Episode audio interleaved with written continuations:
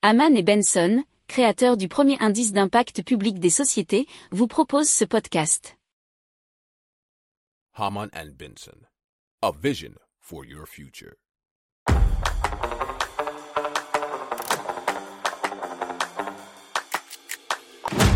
Économie, tech et innovation, hydrogène, énergie. Le journal des stratèges. Présenté par Boris Kahl. Bonjour à tous et bienvenue dans le journal des stratèges consacré aujourd'hui aux nouvelles technologies. On va vous parler de chargement de véhicules électriques, de robots taxis, d'une plateforme de location d'objets entre particuliers, de cuir fabriqué en laboratoire et d'un barrage hydroélectrique imprimé en 3D. Vous écoutez le journal des stratèges numéro 253 et ça commence tout de suite.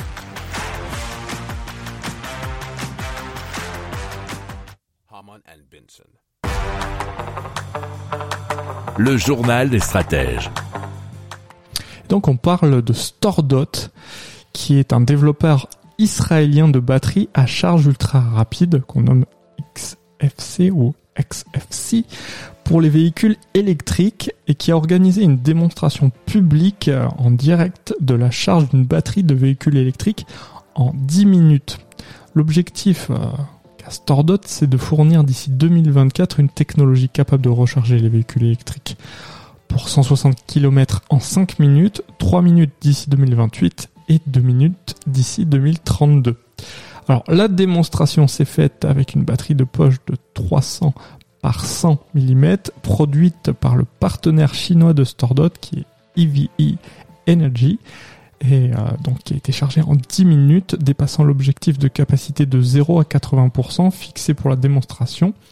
C'est ce qu'a déclaré donc StoreDot et qui a été repris par l'article de Times of Israel. Alors la batterie a maintenu un taux de charge susceptible d'ajouter 160 km d'autonomie toutes les 5 minutes de charge ont-ils ajouté.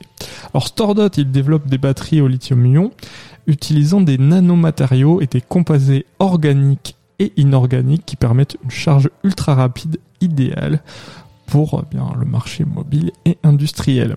Alors leur technologie révolutionne la chimie des batteries lithium-ion conventionnelles en réduisant le temps de charge des véhicules électriques de quelques heures à quelques minutes. Alors ces excellentes performances qui ont été obtenues en remplaçant notamment le graphite dans l'anode de la cellule par des nanoparticules métalloïdes telles que le silicium pour régler les problèmes de sécurité durée de vie du cycle et gonflement des cellules pendant le processus de charge. Ils ont des partenaires et investisseurs prestigieux comme Volvo, PP Ventures, Daimler AG ou Samsung Ventures.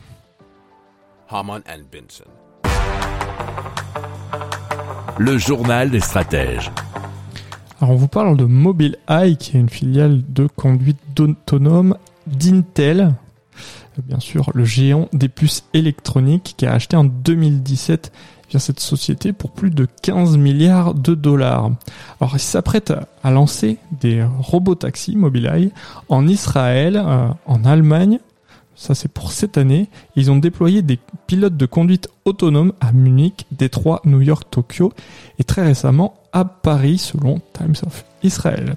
Alors la société a misé sur des services de robots taxis commerciaux ainsi que sur des navettes autonomes pour les transports publics à travers l'Europe et des véhicules de livraison aux États-Unis. Et c'est en guise de toute première introduction de voitures autonomes sur les routes.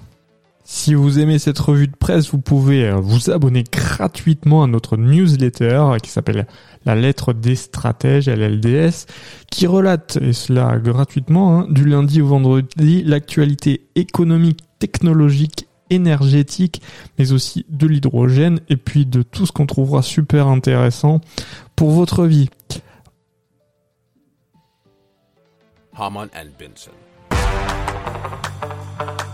Le journal des stratèges.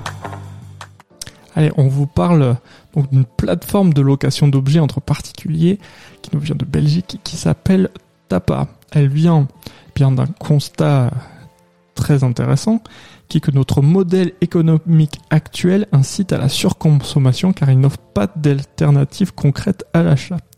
Et ils ne peuvent pas avoir plus raison puisque effectivement avec les augmentations des coûts des énergies mais de production mais même aussi de transport, eh bien on avait des habitudes d'acheter des objets assez facilement, euh, soit pour les remplacer, soit pour en avoir de nouveaux, parce que effectivement les coûts étaient bas. Euh, dans les mois voire années à venir, ce ne sera plus vraiment le cas. Par conséquent, il faudra peut-être faire en, sorte, non pas de les acquérir, mais de les avoir disponibilité, et notamment par rapport à la location. Et c'est ce que fait Tapa, puisqu'ils mettent en relation les personnes qui recherchent des objets avec celles qui en possèdent, nous dit dhnet.belgique. Alors, les propriétaires, nous dit-on, peuvent gagner de l'argent en mettant en location les objets qu'ils utilisent peu. Mais pourquoi pas aussi les objets qu'ils utilisent tout court. Tandis que les locataires peuvent louer les objets dont ils ont besoin et uniquement quand ils en ont besoin. Alors, le service qu'ils offrent est gratuit pour les propriétaires d'objets. L'exemple qu'ils prennent, c'est pour la location d'un vélo. Par exemple, le propriétaire le met en location pour 15 euros, et bien il recevra 15 euros. Il s'appuie sur un double pilier qui est la sécurité puisque la plateforme sécurise l'ensemble du processus de, location, mais aussi sur la communauté puisque comme on a bien l'habitude maintenant sur pas mal de plateformes, que ce soit Vinted, eBay ou euh, Blablacar, eh bien on se note mutuellement afin de créer une confiance réciproque et surtout de savoir à quelle personne on aura affaire dans notre échange.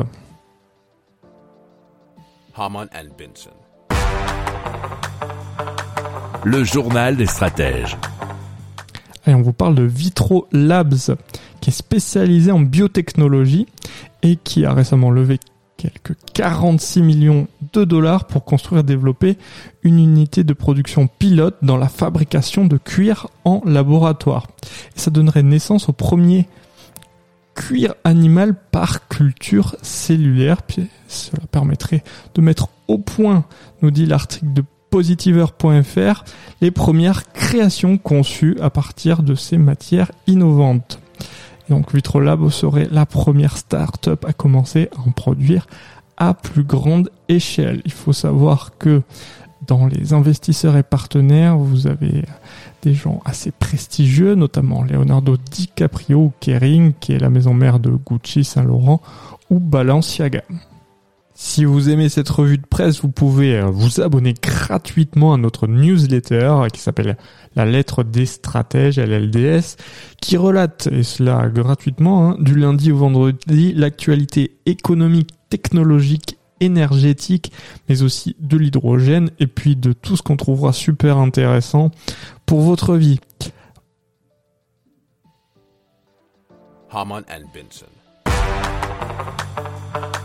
Le journal des stratèges.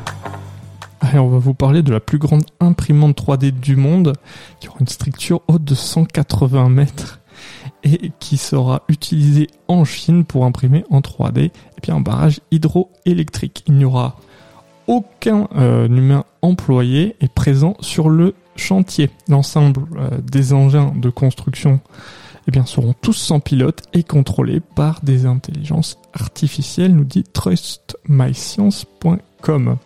Alors, la centrale devrait être achevée en 2024 et alimentera en électricité toute la province du Henan, ce qui fait à peu près 100 millions de personnes. Alors, il faut savoir que la Chine occupe déjà la première place du classement des pays producteurs d'hydroélectricité, puisque près de 31% de l'hydroélectricité produite dans le monde est 17 bah, euh, c'est déjà pas mal, et 17% de la production d'électricité vient de la Chine. Ce projet euh, inédit a été présenté dans le journal d'université de Tsinghua. L'article évoque un système d'impression 3D utilisant des robots intelligents pour le remplissage rapide et efficace de grands projets de construction. Alors, il faut savoir que la Chine est loin d'être novice en la matière, puisque le plus grand pavillon imprimé en 3D au monde et le premier pont rétractable imprimé en 3D ont tous les deux été construits en Chine.